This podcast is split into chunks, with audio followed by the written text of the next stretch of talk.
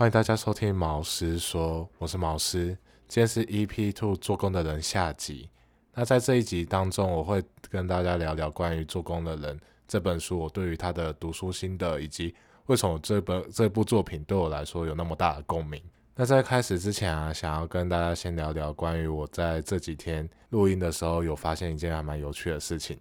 就是啊，现在录音时间是七月二十九号晚上十点五十七分。那在这时候，只要去 YouTube 上面点到发烧，那发烧第一名是黄明志的新歌，叫做《黄明志图五百》，应该说他这首歌就叫五百。为什么我会推荐这首歌呢？主要是因为这首歌是由三洋 Whisky 所赞助播出的。在上一集的时候，我有跟大家聊聊，有两家很关注蓝领阶级的公司，分别是三洋 Whisky 跟保利达 B。那在今天的时候，我就去看到。黄明志这首歌是由三洋 Whisky 所赞助播出的，MV 里面的故事啊，也是很典型蓝领阶级的人的生活。因为我很喜欢这首歌，我认为说他有讲到关于蓝领阶级的一些故事，或者说他们面临的环境，那就在这边推荐给大家。那在节目一开始啊，想跟大家聊聊为什么我会对《做工人》这部作品有那么大的共鸣。在《做工人》里面有一个角色叫做阿基亚。呃，他叫阿奇，是里面做工的人最主要的那个角角色。阿奇这个人啊，就是很爱幻想，想一堆有的没有的赚钱方法，比如说去请佛像，想要盖庙啊，想养鳄鱼去做鳄鱼包，甚至他会因为说，我认为这个方赚钱方法有可以，所以他就把家里的地契拿去抵押，要当掉，然后换更多的钱去想要 all in 下去。因为他认为他可以赚到这笔钱，而他本人又为人非常海派，在朋友遇到真的需要帮忙的时候，他甚至把他们好不容易中真的中了一个两百万的大奖，就是发票中了两百万。但因为在这部剧中有一个叫角色叫拉阿，拉阿这个人他是一个英价的包工程的工头，但因为一次工程的失误。他从高楼跌下去，导致他就必须要去负担很大额的债务，以及他没办法工作，所以他家里一夕之间就失去了经济的来源，并且也被地下钱庄给追债，所以阿基亚就把这笔两百万的巨额就给了拉尔的妻子，帮拉尔的妻子度过这个难关。而在这部剧当中，有一幕是。呃，里面的怪兽司机阿全，他赖以为生的车子被偷走了，所以他只能睡在路边。那阿基亚他在看到阿全睡在路边之后，也买了早餐，就是给他吃，让他不要饿肚子，可以好好去工作赚钱。而这个角色让我有非常大的共鸣的原因，是因为他很像我妈。我妈她是一个非常爱做梦，她很喜欢去打牌，然后她认为她打牌一定赢，她也很喜欢去签牌，甚至有时候她会认为说她可以预期到下一期的彩券是什么样子，她甚至会去借钱去签这个牌。我妈是一个很爱做梦的人，但是她也是养育我那么大的原因。在《做工的人》这部作品里面，有一张叫做“子孙代代”。那里面有提到说，就是工人他们不管怎么样，今天如果小朋友他们可以读到多高，他们会想尽办法去借钱，让小朋友去读，尽力让小朋友可以有良好的教育。而我妈就是这么样子的一个人。我跟我姐都读私立的高中，那她都是很努力的让我们去读，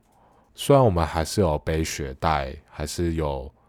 一笔钱，我们出社会之后，现在人金人就在缴的一笔，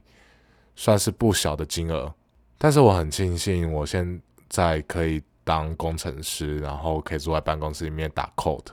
如果不是我妈，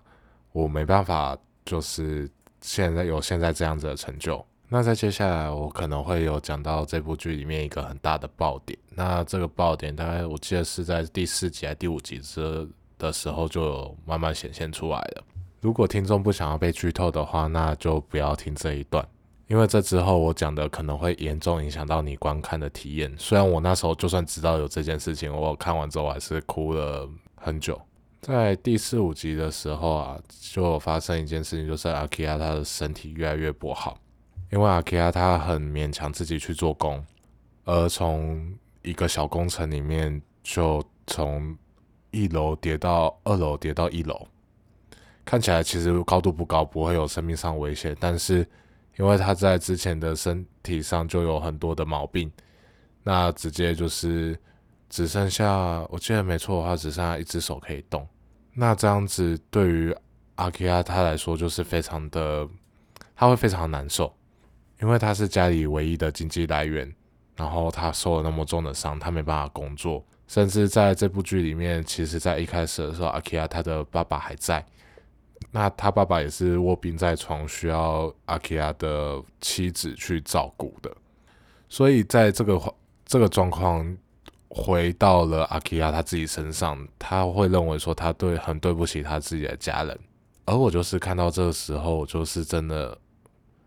心里那个情绪整个爆发开来，因为我知道我妈她在前几年，在我大概高中的时候，高中国中的时候，她就发生一个蛮严重的车祸，那甚至她有一次好像是听我姐说，她就是在客厅里面昏倒。那这些事情，其实我听到的时候，我都真的是很害怕，我很害怕我失去我妈。所以看到《做工人》这部影集里面，在这一个剧情的上的描述，我真的会觉得感触很大。甚至在最后，阿基亚他选择轻生，不要造成家里的负担的时候，我不知道为什么能够理解那种心情。以我们家来说的话，假如说见我妈这样子，或者是换成我。出了什么事情的话，我真的会想说，我不要再留在这个世界上了。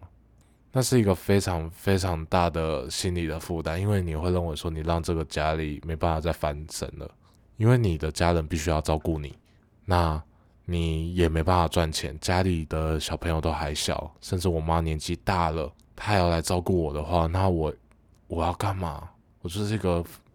讲实在话，就是一个废物啊。就是一个会呼吸的肉而已，我我给家庭带来的就会只是负担而已。我就会听看看到这一段的时候，我真的是心里真的很复杂，因为那好像在反射到我自己家里的状况。如果我们家之前发生这种状况，如果这个状况发生在我身上的话，那我会怎么选择？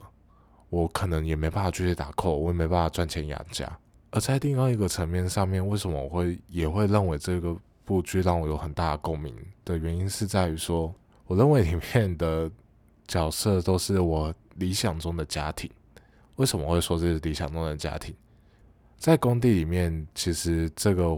工地里面环境非常的复杂，里面有三教九流，各式各样的人都有。如果你有看过《做工的人》这部剧的话，你会认为说，哇，里面做工的人都哦，都蛮 nice 的，都人都蛮好的。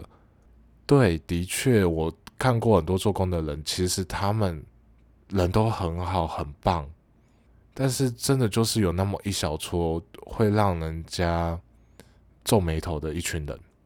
就像我前面所讲的，我妈她会打牌，会去签地下的彩券。其实很多都是因为在工地里面学到的，甚至我妈还会去打天九牌，我都不知道那是什么东西。而且我去网络上看，那个规则其实蛮复杂，但我妈竟然会打。她周遭的朋友有些就是她有钱的时候就在她旁边，她没钱的时候就哎，这些人呢怎么跑去哪里了都不知道他跑去哪里了，所以。我在看到《做工人》这部影集的时候，我有一个蛮深的感触，就会想说，如果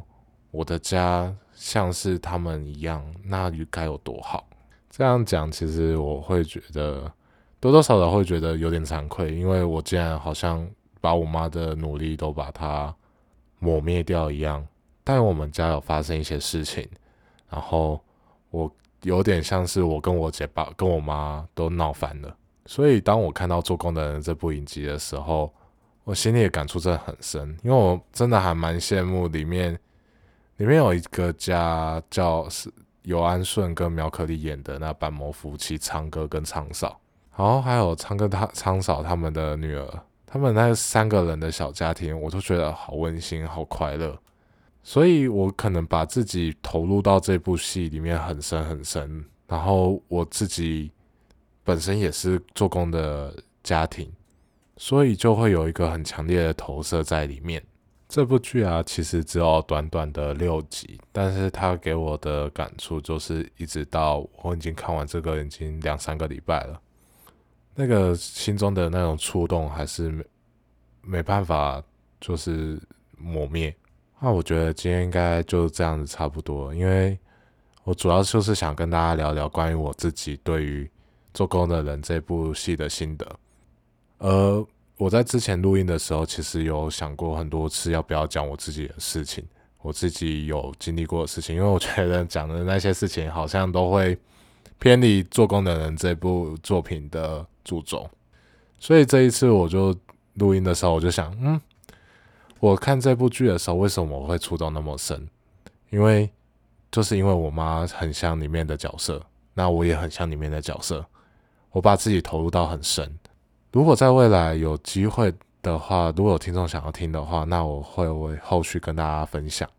那在这一集当中，我就是简单分享一下我看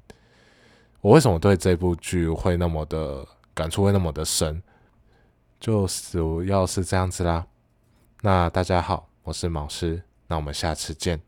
那在下一集的时候，我应该会跟大家聊聊关于。我就是最近很想要跟他聊聊关于我在大学的时候，应该说，我至今为止我都很喜欢看呃大陆小说，还有一些如果照台通讲，就是一些粪小说，就是你已经可以摸清他的套路。我想可能跟大家分享，有可能是跟大家分享大陆小说，或者是其他主题，也说不一定。那我们就下集再见啦，大家拜拜，大家晚安。